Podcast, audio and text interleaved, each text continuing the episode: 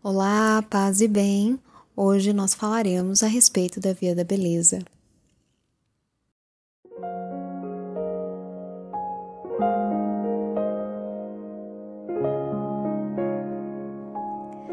Eu estou fazendo esse podcast que já estava sendo é, programado há algumas semanas atrás, mas Uns dias depois da programação, nós recebemos a notícia do falecimento do Papa Bento XVI e ele foi um dos maiores é, divulgadores da Via da Beleza e da Via da Felicidade. E nada mais justo do que colocar em prática o que ele nos ensinou, porque nós podemos dizer que esse ensinamento foi um dos cernes do seu pontificado. Hoje, para falarmos sobre essa temática, eu falarei a respeito da beleza como força de atração, a beleza como um desdobramento da pureza e sobre Maria e o belo. O primeiro ponto, a beleza como força de atração, eu parto da própria leitura que o Papa Bento XVI fazia a respeito da via da beleza. Ele acreditava que era uma via pastoral. Uma coisa interessante é que o Papa Bento ele tinha a influência de um teólogo que trabalhava um aspecto um pouco novo dentro da teologia. Eu não gosto muito de usar esse termo novo, mas no sentido de que não é muito trabalhado, que é o aspecto da teologia do belo ou teologia estética ou estética teológica, que foi o von Balthasar. Eu não vou falar muito especificamente a respeito da teologia dele e nem sobre os pontos dessa teologia, mas o aspecto que une o pensamento deste teólogo e do Papa Emérito era que existia a convicção de que a beleza era a força de atração para a verdade e a bondade. Portanto, a verdade, a bondade e a beleza deveriam ser ofertadas na ação pastoral juntas. E para atrair as pessoas pela admiração, contemplação e maravilhamento é que existia a via da beleza. E aí entra o ponto da atividade pastoral desempenhada pelo caminho da beleza na realidade pastoral comunitária local. Quando eu estou falando da via da beleza, Agora, num ambiente eclesial, eu estou falando da igreja local, da capela, da matriz, a igreja que você vai, que eu vou, que todo mundo frequenta, ou ao menos deveria frequentar. É por isso que ele é conhecido por falar a respeito da beleza arquitetônica, da beleza litúrgica, do resgate de algumas questões em relação a essas mesmas coisas. Por que, que ele relembra isso? Porque a igreja é o local que deve ter em si, na sua estrutura, arquitetura, pintura, música, um conjunto das sete artes do belo.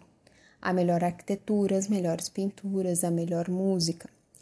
Tanto que em seus livros ele fala muito a respeito desse aspecto de que na modernidade as pessoas têm que sair da igreja para ver pintura de igreja, para escutar música de igreja sendo que o local da igreja ele deve ser formado para que a alma, ao entrar nesse local, tenha contato com o mais belo produzido pelo humano para a maior glória de Deus, e essa alma, inundada por esse maravilhamento, possa ansiar pela beleza eterna. Isso independente da pessoa ser letrada ou não independente de classe social, independente se ela tem um conhecimento teórico ou não daquilo que ela está recebendo. Mas ela precisa ter, e ela tem o direito de ter, acesso a todas essas coisas na sua igreja local. A beleza, ela atrai as pessoas. E nesse aspecto, ela pode se tornar uma ação pastoral, no sentido de que implementando atividades pastorais que tenham como uma preocupação um olhar atento sobre a necessidade da beleza em cada aspecto, nós conseguimos que a verdade e a bondade seja vista com mais acuidade. Nesse aspecto, eu acredito que seja importante a gente vislumbrar um ponto que diferencia o belo simplesmente por gostar de coisas belas e dessa via da beleza implementada como uma ação pastoral. Ele está falando da beleza cotidiana, em que você consegue, dentro do meio eclesial, fomentar a boa música através de professores de música, como algumas dioceses fizeram, né? Contrataram professores de música para que primeiro os músicos tivessem acesso a música em latim, em grego, é, cantos próprios da igreja, para que esses músicos pudessem então semear essa beleza nas suas comunidades. Ah, o mesmo acontece com a questão de decoração, arranjos, é, outras coisas que exige uma mudança de mentalidade para que essa via da beleza possa ser implementada. Veja que a proposta do Papa Bento, a princípio, parece que a gente está falando só de coisas é, visualmente agradáveis. Não é só isso, é uma mudança de mentalidade, porque nós temos a mentalidade de que para Deus pode ser o mínimo, não é? No fundo, nós temos essa mentalidade, porque Deus vai entender sendo que, na verdade, nós deveríamos ter um aspecto de entregar o melhor realmente para Deus. Veja o que eu estou falando não foge muito do senso comum, você já escutou isso antes. Mas colocar isso em prática tem sido uma dificuldade. E é por isso que uma pastoral do belo se torna necessário. Porque é preciso mudar a mentalidade a respeito do ofertar, mas qual é a qualidade do que está sendo ofertado? Ele foi trabalhado, foi lapidado para ser é, agradável aos irmãos, a Deus. É uma mudança de mentalidade significativa dentro do meio eclesial, que algumas é, realidades, alguns países precisam trabalhar mais, outros precisam somente lapidar. É, existem alguns lugares nos Estados Unidos, eu já contei isso a vocês, que eles têm essa questão de ofertar sempre o melhor, eles se preparam com muita antecedência para um evento, existe material já separado. E ao contrário do que muitos podem pensar, isso não tem relação com o dinheiro, porque é tudo muito é, simples, num sentido de produtos mesmo. Mas é numa questão de organização, numa questão de realmente não deixar tudo para a última hora, colocar o trabalho para a igreja como um trabalho, como um ofício, como algo que tem que ser feito melhor. É, mas isso não para na realidade é, eclesial, numa pastoral, na catequese, que são lugares que isso deve ser levado em consideração, porque ela não é uma pastoral que se edifica por si mesma. Ela deve estar presente em todas as outras pastorais.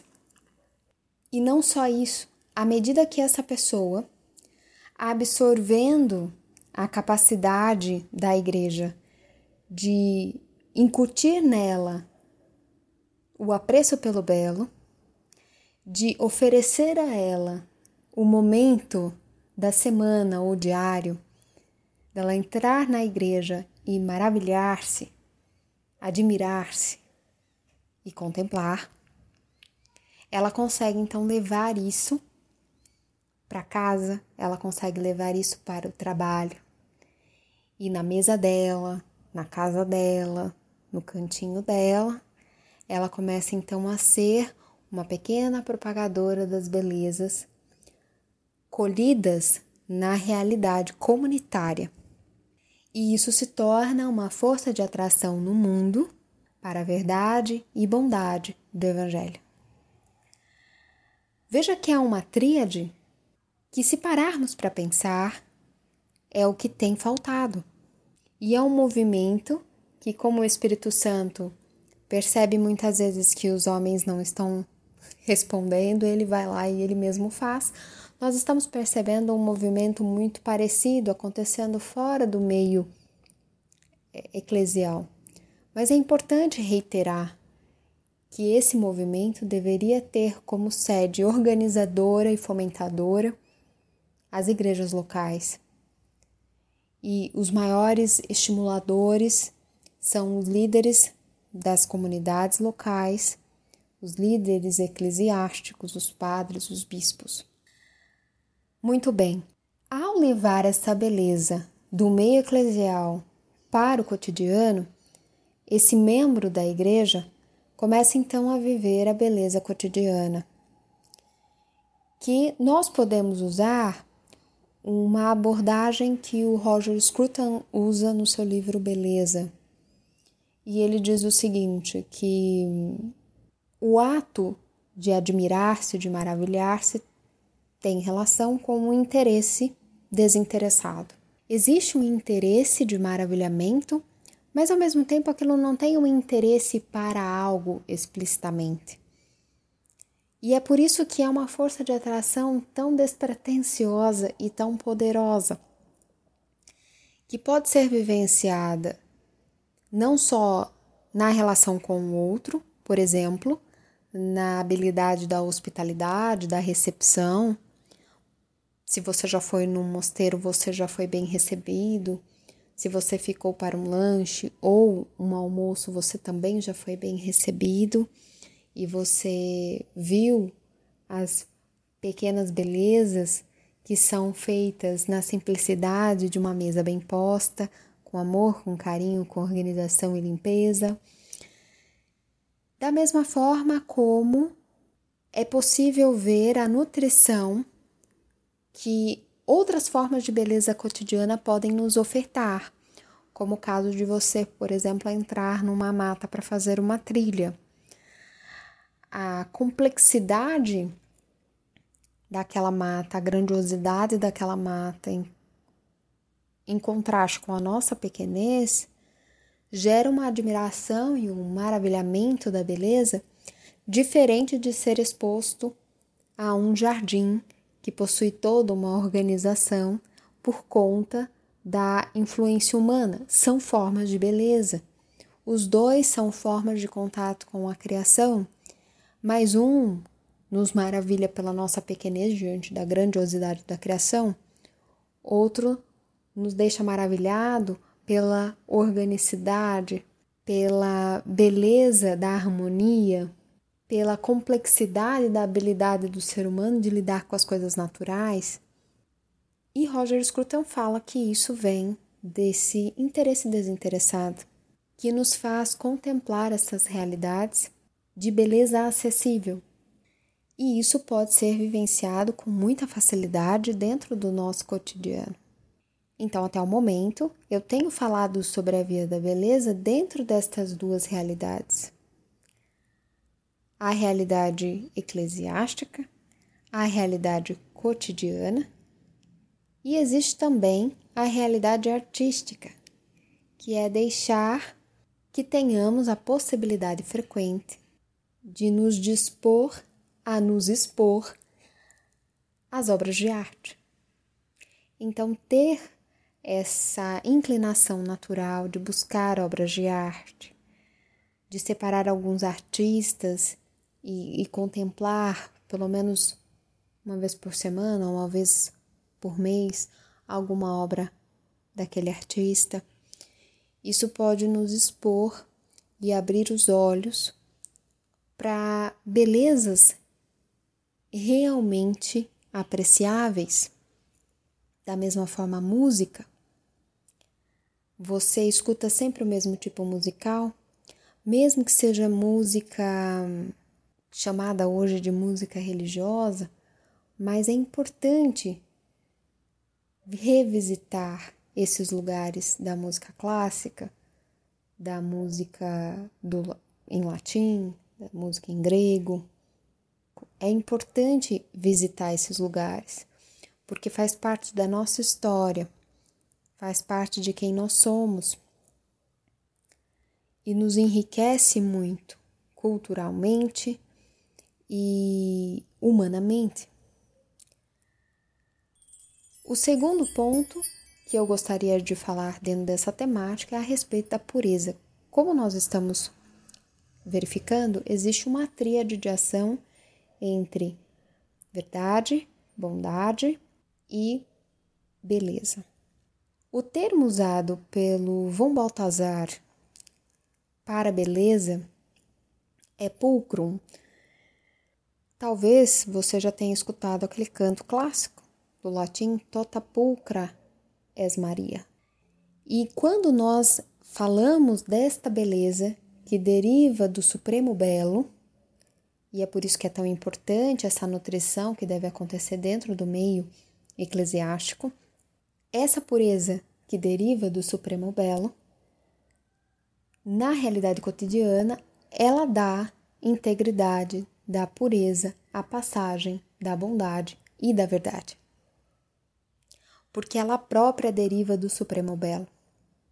E é nesse momento que fica mais nítido a tensão que nós estamos vivendo, que é a mesma tensão de Marta e Maria, naquela história que todos nós conhecemos, que faz parte da nossa realidade. Muitas vezes nós somos levados a sermos mais Marta, mesmo que com boas intenções.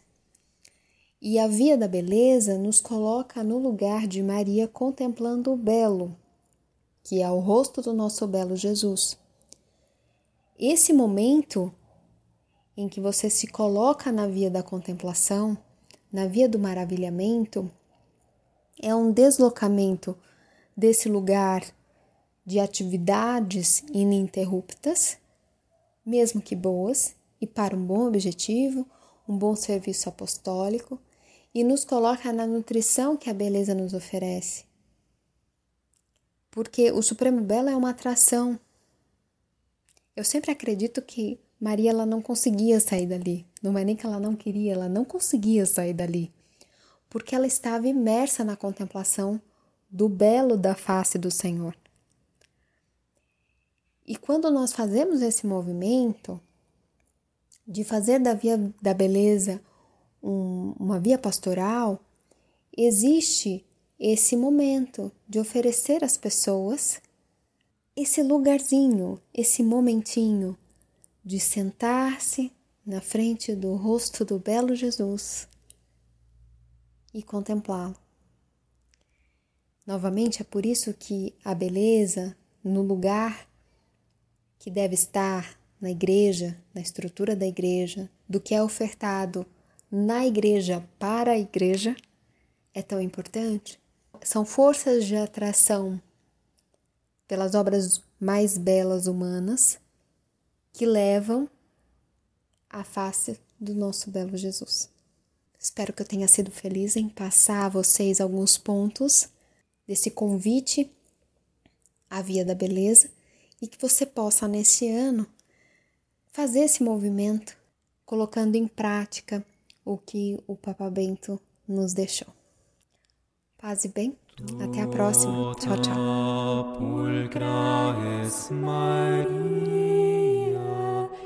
Tota pulcra es Maria.